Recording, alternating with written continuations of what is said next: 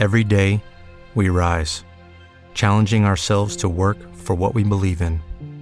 At U.S. Border Patrol, protecting our borders is more than a job, it's a calling. Agents answer the call, working together to keep our country and communities safe. If you're ready for a new mission, join U.S. Border Patrol and go beyond. Learn more at cbp.gov/careers.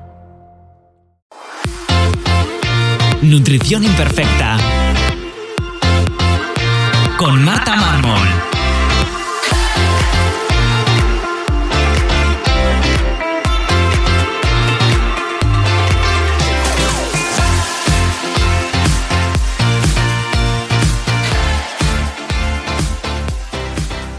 Bienvenidos a Nutrición Imperfecta, el podcast de Marta Mármol.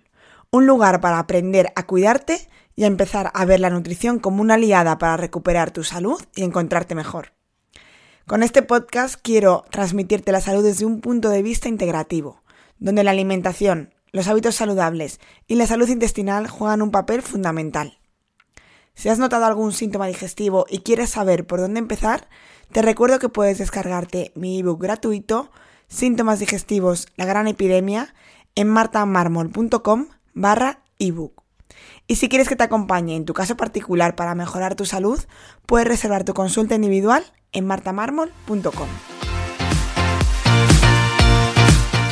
Bienvenidos a este nuevo episodio de Nutrición Imperfecta. Yo soy Marta Mármol y el episodio de hoy voy a hablar de por qué las enfermedades autoinmunes son cada vez más frecuentes en nuestros días. Eh, ya en este podcast hemos hablado de diferentes enfermedades autoinmunes de una manera más concreta, como por ejemplo en el episodio 14 con María Real ya al principio de todo hablamos de artritis reumatoide, luego más adelante en la segunda temporada con Monse Reus de hipotiroidismo de Hashimoto, eh, también hablamos con, con Dani Facho de el gluten de la celiaquía.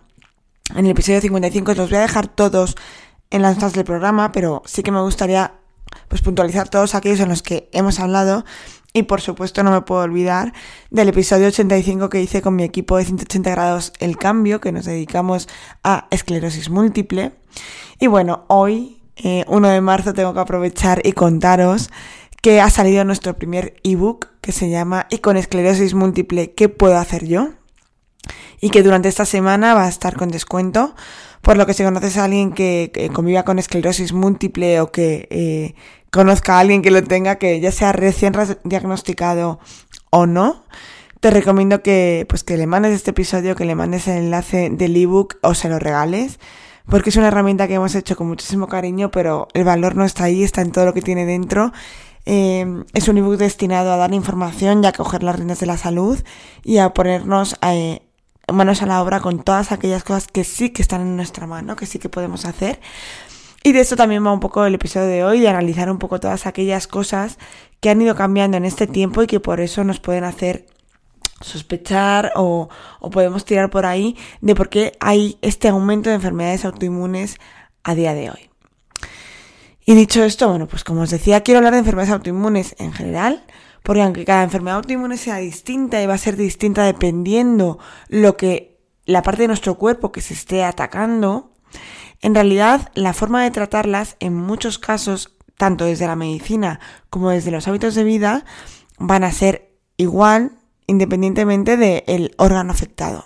Porque en realidad lo que aquí tenemos que hacer es que una parte del tratamiento tiene que ir a modular el sistema inmune y a dar todas las herramientas al sistema inmune para que funcione correctamente. Es decir, cuando tenemos un hipotiroidismo de Hashimoto, que es eh, una patología autoinmune en la que nuestro sistema inmune, que es el encargado de diferenciar entre lo extraño y lo propio para atacar a lo extraño, pues ha confundido y no, no ha diferenciado bien y ha reconocido una parte de nuestro cuerpo, en este caso, en este ejemplo, la glándula tiroides, como algo extraño. Y por tanto empieza a atacarlo. En este momento nuestra glándula tiroides va a producir muy poco, eh, muy poca hormona tiroidea, pues porque imagínate, es una fábrica que está en llamas, es una fábrica que no está funcionando correctamente, pues por tanto su producto, la hormona tiroidea, no va a ser adecuada. Entonces, el diagnóstico se va a hacer porque vamos a ver primero una deficiencia de esta hormona tiroidea, de ese producto de la fábrica, Y, luego también vamos a ver anticuerpos anti diferentes células de la, de la glándula, ¿vale? Entonces, por una parte, el tratamiento va a ser darnos hormona tiroidea sustitutiva, el eutiros típico, ¿no? Y esta parte está bien, pero en realidad estamos simplemente supliendo esa parte de la fabricación que no está haciendo bien la glándula tiroides, pero no estamos en ningún momento mejorando la autoinmunidad que se ha generado. Es decir, no estamos en ningún momento modulando ese sistema inmune, no estamos dándole las herramientas suficientes a nuestro sistema inmune para que se calme. Pensad que este sistema está en ese momento está alterado, está desorientado y tenemos que calmarlo, modularlo, darle todas las herramientas necesarias, darle todas aquellas cosas que van a ayudar a, pues eso, a modular, a que vuelva a aprender bien a diferenciar lo propio del extraño. Y esta parte es la que no se hace. Esta parte es la que no se trata casi nunca desde la medicina convencional. Em, en cualquier patología. Yo creo que con el tiroides el ejemplo es el más evidente, pero eh, también existe en el resto de cosas. Como os comentaba, eh, este tipo de enfermedades han ido creciendo mucho en los últimos años y ha incrementado sobre todo en una parte, pues en varones, que además las enfermedades autoinmunes son más frecuentes en mujeres y siguen siéndolo, pero es verdad que parte de este incremento se ha dado más en varones y en adolescentes, cuando además estas enfermedades, que ahora veremos, dependen de muchísimos factores y por lo tanto suelen aparecer pues con el tiempo. No es algo que se diagnostique desde pequeños, eh, necesitamos pues predisposición genética, necesitamos exposición a factores ambientales que aumenten y que disparen esta autoinmunidad y por tanto pues no se suelen diagnosticar muy pronto, a excepción de la diabetes tipo 1, que es la típica que sí que, aunque nos la pueden diagnosticar más tarde, sí que hay veces que hay un diagnóstico bastante temprano. Para poder entender o analizar el incremento de estas patologías en estas últimas fechas, lo primero que deberíamos hacer, como siempre, es intentar saber la causa, ¿no? ¿Cuál o cuáles, en este caso, son las causas de enfermedades autoinmunes? Pues como os decía antes, pues es que la respuesta es muy plural. ¿Cuáles? Porque normalmente necesitamos varias cosas para que ocurran. Como os decía antes, lo primero, predisposición genética. De hecho, en algunas eh, patologías eso se puede ver, ¿no? En la enfermedad celíaca, por ejemplo, una prueba genética, mm, el 99% de los celíacos diagnosticados son genéticamente positivos. Entonces es una prueba que, aunque no es un 100%, casi ninguna prueba es un 100%, nos da bastante fiabilidad de si vamos a poder desarrollar en algún momento. ¿eh? Que una prueba genética positiva no nos dice que tengamos, dice que tenemos predisposición. Pero a mí me encanta esta frase que es la genética predispone pero no determina. ¿no? La genética carga el arma pero no aprieta el gatillo. Que al final es lo mismo. Es eh, la genética está ahí, pero después todo lo que hagamos con ella, exposición a factores ambientales, eh, que ahora los vamos a ver, van a ser lo que determinen eh, pues el desarrollo o no de una patología autoinmune. Em, ¿Qué factores ambientales hay? Pues ahora vamos a ver unos cuantos, pero sobre todo exposición a tóxicos, eh, metales, disruptores endocrinos, tipo de estilo de vida, alimentación, deporte, descanso, exposición al sol, eh, nutrientes, que alimentación los decimos, pero en realidad es tener todos los nutrientes necesarios. Todo esto, exposición a eh, bacterias, virus, parásitos, bueno, más que exposición, sufrir alguna infección por algún tipo de estos, también puede ser un factor determinante en el desarrollo de una patología autoinmune. Pero incluso con todo esto tampoco a lo mejor desarrollamos una patología autoinmune, porque al final, para que esto ocurra, también tiene que haber una permeabilidad intestinal.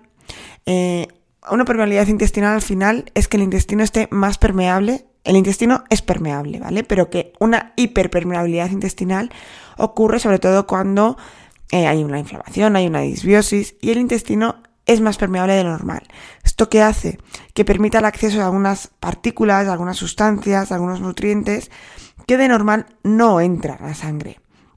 Yo esto siempre lo explico con, en vez de entrar los aminoácidos eh, en trocitos, pues entra un trozo de proteína, una cadena, ¿no? Una cadena peptídica pequeñita esto va a ser reconocido por el, sistema inmune como algo extraño.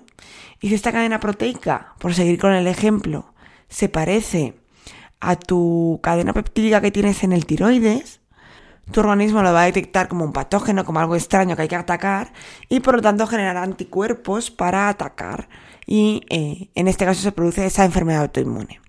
Por tanto, una permeabilidad intestinal va a ser necesaria también para que todo esto eh, que hemos dicho antes de genética, factores ambientales, también se lleve a cabo.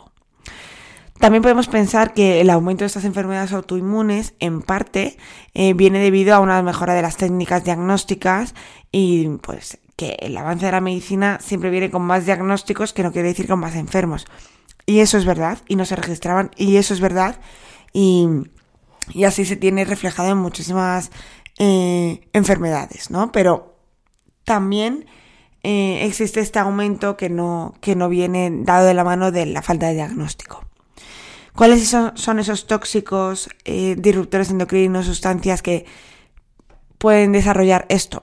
Bueno, aquí lo primero, eh, cuidado con la quimiofobia, todo lo contrario, todo es química, lo sabemos, el agua es química, todo es química, pero hay un término medio entre todo es química y, no hay nada tóxico.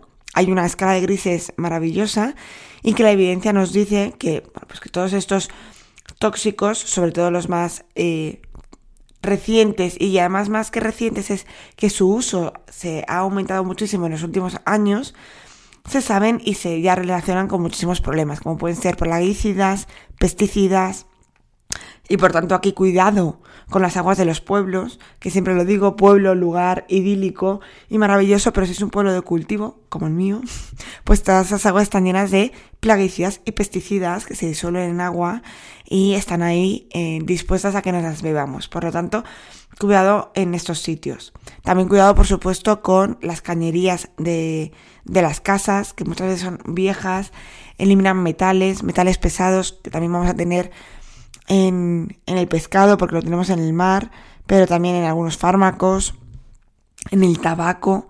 El tabaco es muy rico en cadmio, en aluminio. Son metales pesados que es que, eh, aparte que nos van a ir mal en muchas patologías, en algunas en concreto como la osteoporosis, de la que os hablaba en, en unos episodios atrás, también los plásticos, que esto es una cosa nueva a la que nos enfrentamos porque estamos invadidos de plásticos y es muy difícil dar un paso atrás y retroceder, intentar reducir el consumo de plásticos es importante pero es casi imposible en, la industria alimentaria. Eh, ¿Qué ocurre cuando viene alguien y te dice, no, no, es que estas cosas son seguras, ¿no? Porque están medidas y están en una cantidad segura. Y esto es lo que eh, explica muy bien Nicolás Olea, que tiene un libro que se llama Libérate de Tóxicos y con el que grabé un podcast y por desgracia no se escucha bien, esto creo que lo comenté alguna vez y no lo puedo publicar porque es que es muy costoso de entender porque hay un ruido constante que no consigo eliminar, pero eh, él es un científico español eh, en la Universidad de Granada que lleva toda la vida estudiando esto y tiene evidencias eh, maravillosas. Bueno, son terribles, pero son muy clarificadoras y explica muy bien el efecto cóctel. Una cosa es lo que el, componente individual, la toxicidad que produce un elemento de forma individual, entonces ellos marcan las dosis a las que ellos creen que son seguras.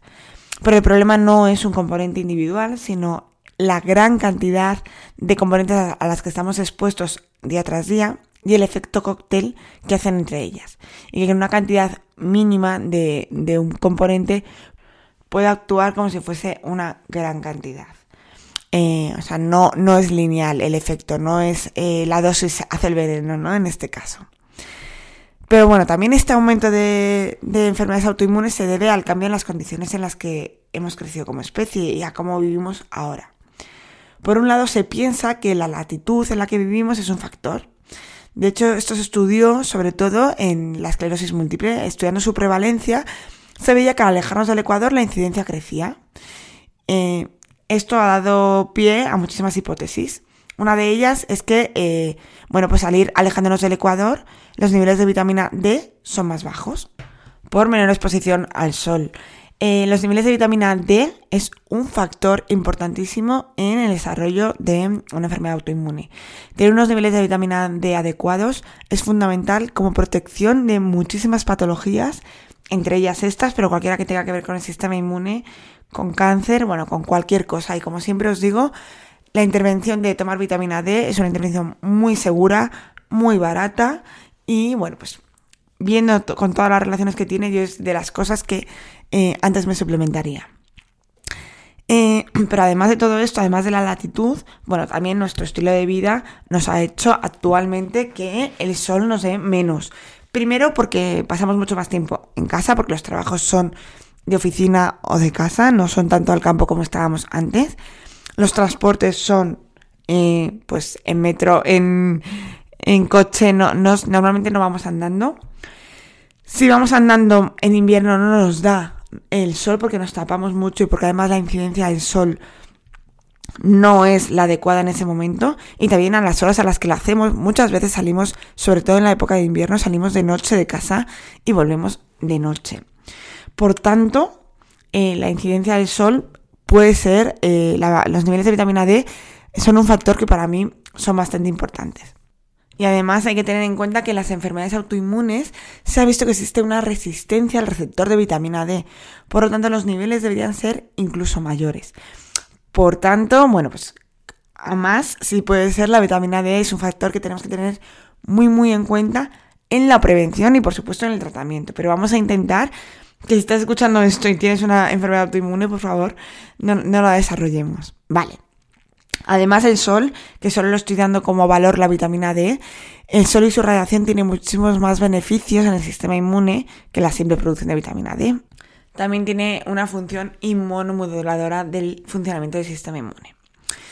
Por eso soy tan pesada a conseguir los ritmos circadianos, es decir, intentar levantarnos y tener actividad física cuando hay sol, eh, no tener la luz súper encendida o súper iluminada la casa por las noches, y no exponernos tanto a pantallas eh, toda la noche, ¿no? Exponernos a la luz del día y eh, pues tener una luz tenue por la noche. Esto nos va a ayudar a que todo el ritmo circadiano, que es cómo funciona nuestro cuerpo, porque así creció a lo largo de la historia, eh, pues funciona de manera más correcta, ¿vale? Exponernos al sol, aunque esté nublado, ahí no hay sol, no vamos a producir vitamina D, pero sí que vamos a eh, recibir esta radiación de la que hablábamos justo ahora, que va a indicar a nuestro cuerpo que es de día y bueno, va, a generar serotonina, va a funcionar todo de una manera un poquito más correcta. La cronodirrupción no es solo por las luces, ¿vale? No es solo eh, esto, sino también por la cantidad de horas que descansamos, la calidad del descanso que cada vez es peor, la cantidad de estímulos que recibimos todo el rato que estamos hiperactivados, con el sistema simpático todo el rato activo y el parasimpático nos cuesta activarlo muchísimo. O sea, la cronodirrupción va mucho más allá. Y por supuesto, en las personas que tienen trabajos a turnos, ya no solo trabajos eh, nocturnos, sino a turnos que van cambiando cada semana, eh, es bastante terrible a nivel eh, de cuerpo porque, porque nuestro cuerpo no se consigue adaptar a ninguno de ellos porque cuando parece que nos vamos adaptando nos toca cambiar el turno. Respecto a la alimentación, ¿Qué hacemos diferente? Bueno, más bien que hacemos parecido a lo que hacíamos antes. Evidentemente comemos de manera muy distinta a como se comía antes. Primero porque tenemos mayor acceso a alimentos a día de hoy. El crecimiento de la industria alimentaria pues, ofrece muchísimos productos ultraprocesados que evidentemente pues, no son saludables por diferentes motivos, que yo creo que si escuchas este podcast ya lo sabes. Pero, pero bueno, no aportamos nutrientes, eh, aportan muchas calorías, mucha energía vacía, son muy ricos en ácidos grasos omega 6, que respecto al omega 3 pues lo consumimos en una gran cantidad, por lo tanto son grasas proinflamatorias, que producen además disbiosis, pluralidad intestinal.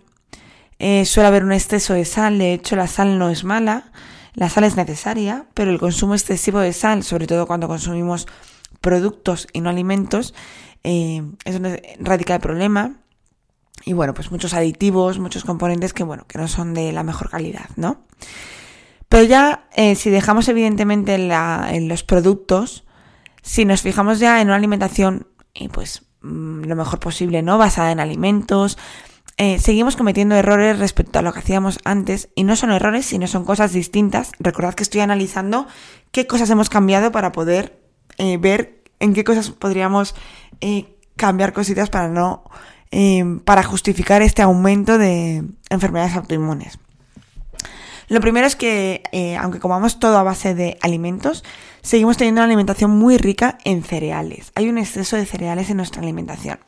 desde que empezó la agricultura, pues los cereales han sido como la base de nuestra alimentación y de hecho, bueno, pues a día, te iba a decir que yo cuando estudié me lo explicaron así, a día de hoy lo siguen explicando. La pirámide nutricional sigue habiendo eh, una base llena de cereales, cuando no tiene que ser así. Eh, si queremos tener una alimentación rica en hidratos de carbono, no tiene que ser a base de cereales, puede ser a base de frutas, verduras, tubérculos, raíces, y no tiene por qué haber un consumo excesivo de cereales. No quiere decir que los tengamos que quitar del todo, no soy partidaria tampoco, pero sí que deberíamos dar prioridad, como os decía, a, pues a tubérculos, a raíces, a frutas, a verduras, y antes de que a cereales, pues a pseudo cereales, como pueden ser el trigo sarraceno, la quinoa, el mijo, el amaranto. Todo esto nos va a venir mucho mejor que consumir una gran cantidad de arroz, trigo, centeno, espelta. Yo de hecho sabéis que el trigo intento quitarlo lo máximo posible. Si queréis consumir algún alimento que tenga gluten, siempre priorizo eh, espelta o centeno que tienen menos cantidad, pero no es que tengan menos cantidad, es que son trigos antiguos no, adulterados, no, no, modificados por la industria, ¿no?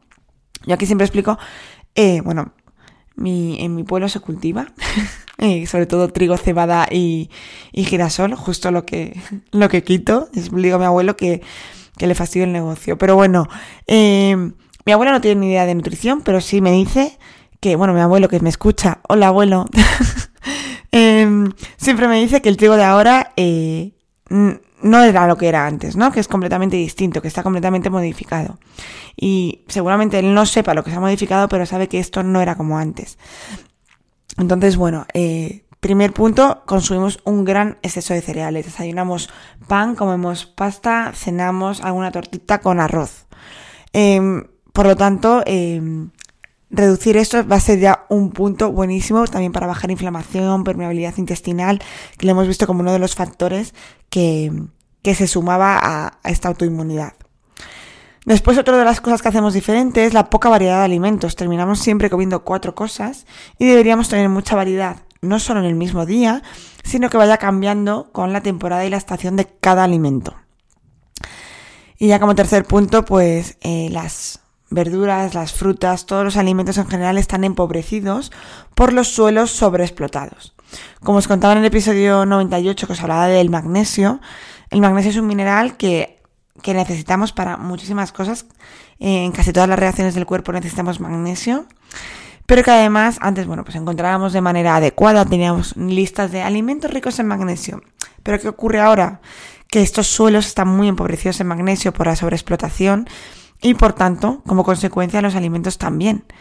Por lo que muchas veces nos tenemos que suplementar.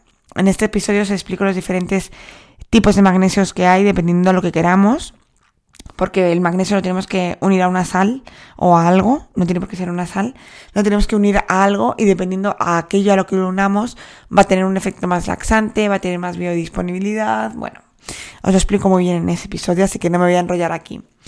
Todas estas cosas son las que creo que eh, han cambiado respecto a la alimentación, por lo tanto, intentar tener una alimentación eh, con alimentos más ricos, variados y reducir la cantidad de cereales nos va a ayudar también en, la salud. Saber cómo potenciar el sistema inmune, eh, todos los nutrientes necesarios para el sistema inmune, no quiero contarlo aquí porque también dediqué un episodio, al final, claro, llevan tantos episodios, os he derivado ya a 20 episodios diferentes, pero eh, no quiero que se hagan muy largos y quiero que sí que si queréis, os interesa este tema, eh, sepáis dónde ir, en, en qué episodio os lo cuento. Pero bueno, en el episodio número 70 os hablo de que necesitamos en el sistema inmune para que funcione correctamente.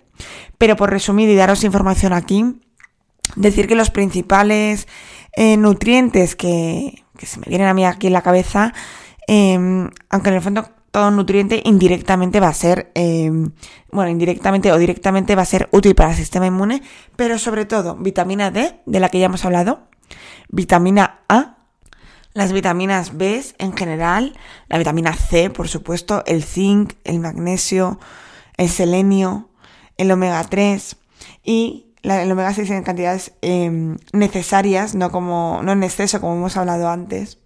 Todos estos nutrientes o los podemos potenciar a través de la alimentación o en algunos casos suplementarlo.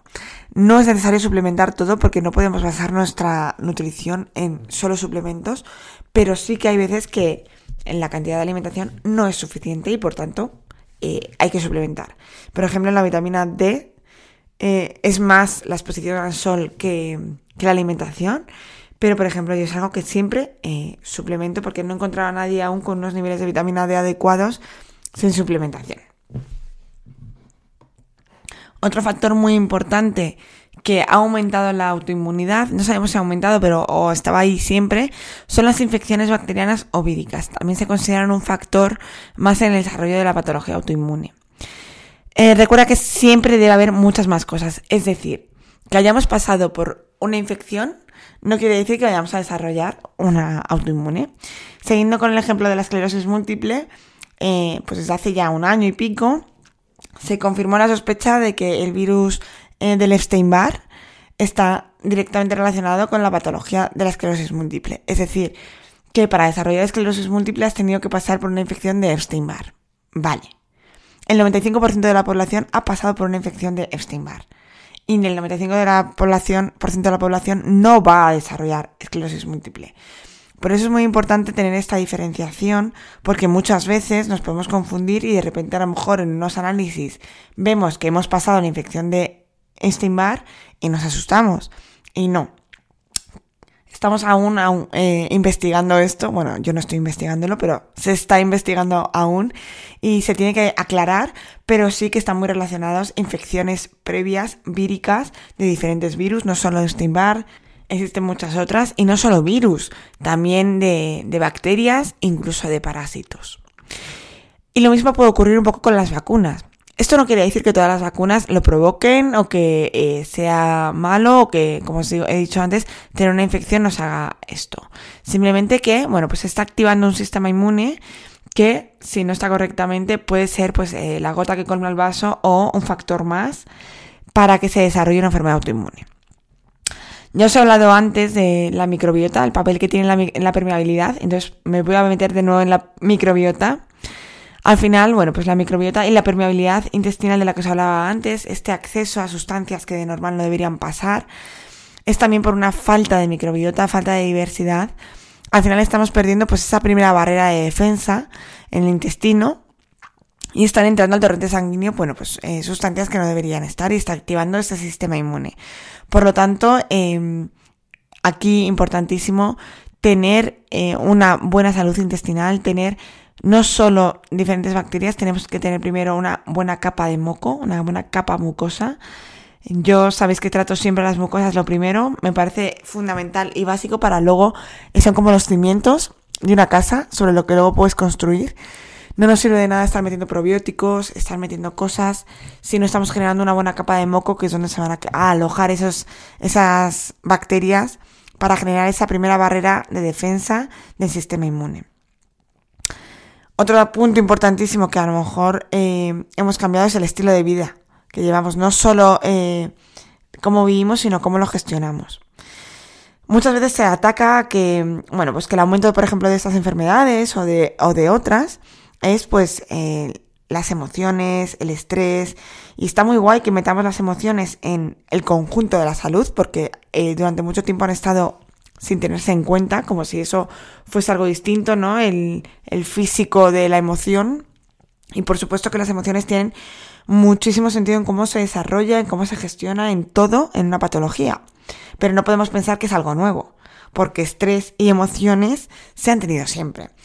Eh, no es algo de esta época. Yo me imagino que vivir una guerra o vivir eh, o la incertidumbre o el hambre que se ha pasado, eh, sin irnos más lejos, en España eh, hace no tantos años, también generaría estrés y emociones, ¿no? Entonces, no puede ser la clave de, este cambio. Quizás es más, sí, la gestión, ¿no? La gestión actual, la sobreexposición a estímulos continua en la que estamos eh, como decía antes, en un simpático continuo y en, un, eh, y en no saber volver al parasimpático.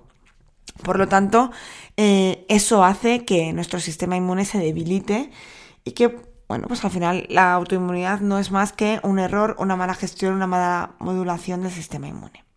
Seguramente en este análisis me falten muchas cosas que a lo mejor se os ocurren, de cosas que nos pueden hacer pensar que, que estas enfermedades han ido en aumento. También no quiero agobiar, porque todas, muchísimas de estas cosas dices, vale, pues que no están en mi mano directamente, ¿no? Es interesante conocerlas, eh, pero muchas veces no somos capaces de controlar, incluso intentar hacerlo, eso lo va a generar más agobio y estrés, y como hemos visto, pues eso tampoco nos va a ayudar. Como conclusión, aunque si te fijas las conclusiones de la salud siempre son las mismas, y en este episodio creo que, creo que hablemos del tema que hablemos casi siempre son las mismas, lo cual también te digo es mejor, intenta centrarte en aquellas cosas que sí que están en tu mano, ¿no? Atiende la salud de tus intestinos. Si tienes síntomas digestivos, hinchazón, diarreas, estreñimiento, malestar, te sientan mal cosas, atiéndelo, no esperes porque eso es una señal. Todo síntoma en nuestro cuerpo es una señal de aviso. Y si los tapamos con medicamentos que nos palíen el dolor, que si tenemos gases y nos tomamos simplemente eh, medicamentos para quitar, eh, para disolver los gases sin ir más allá, sin movernos y atender qué nos está queriendo decir este síntoma, eso es lo que debemos evitar, ¿no? Pues entonces, como os digo, lo primero, atender nuestra salud de los intestinos. Si tenemos síntomas, hacerles caso si hay algún profesional que nos ayude a saber de dónde vienen esos síntomas y a mejorarlos. Muévete, eh, haz ejercicio, muévete de forma diaria. Si trabajas de forma sedentaria, encárgate de levantarte cada X horas eh, a moverte. Ve andando al trabajo, sube las escaleras, haz ejercicio, por supuesto. Eh, y si es cumpliendo los ritmos circadianos, mejor. Aquí yo intentando que la gente entrene por la mañana como, como a mí me gusta, pero no, no, es, no es necesario. Puedes entrenar en cualquier momento del día, pero sí que es verdad que no es recomendable entrenar de una manera intensa justo antes de irnos a dormir porque no vamos a descansar correctamente. Suplementate de aquellos nutrientes que sean necesarios como vitamina D, magnesio, zinc. Va a depender también del caso y de cada persona, por supuesto. Y aquí también, bueno, pues te recomiendo que, sea guiado por alguien, no, no por ti. Come de forma saludable. Cuantos más alimentos, más variedad de temporada, de proximidad, muchísimo mejor. Y creo que con esto descansa, descansa las horas suficientes. El sistema inmune eh, se repara por la noche. Mira, esto no lo hemos comentado, pero el sistema inmune necesita repararse y es el momento que aprovecha para cargar las pilas. Si dormimos poco, aunque seas de esas personas que dice, no es que a mí con tres horas me sirve, con cuatro horas estoy, me levanto bien. Aunque tú creas que te levantas bien, no. No le estás dando tiempo a tu sistema eh, inmune a repararse, a cargar las pilas, a tener todo eh, bien. Por lo tanto, descansa y aprende a gestionar el estrés. Esto para mí yo creo que para mí es el punto más difícil, pero por lo que veo es el punto más difícil también en el resto de personas. Para esto hay muchísimas estrategias, eh, desde meditar, hacer meditaciones guiadas, desde eh, simplemente hacer una meditación em, no directamente, ¿no? Hacer meditar en acciones diarias en el día a día. Eh, pues encontrar aquella acción que te guste hacer, ya sea pintar, cocinar, tocar la guitarra, eh, hacer cerámica, ganchillo, bueno, cualquier eh, manualidad suele venir muy bien. Y por supuesto ir a terapia psicológica si, si lo crees necesario y, y te va a venir bien, seguro.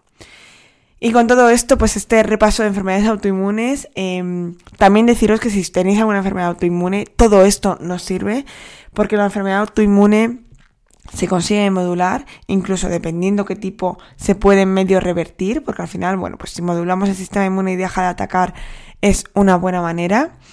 Em, dentro del espectro de enfermedades autoinmunes hay muchos tipos, niveles y las consecuencias son muy distintas, por lo tanto, para eso sí que dedico diferentes episodios a cada una de ellas, así más importante. Eh, si echáis de menos alguna que queráis de las que hable, ya sabéis, me podéis escribir. Pero sobre todo tanto en prevención como en tratamiento, todos estos consejos son buenos. Así que, eh, como siempre os digo, si hasta aquí el episodio de hoy, si os ha gustado, eh, espero que me podáis valorar en cualquiera de las plataformas donde estéis escuchando esto. Si os parece interesante, podéis compartirlo con aquellas personas que eh, les pueda resultar también interesante. Y nos escuchamos en el siguiente episodio aquí en Nutrición Imperfecta.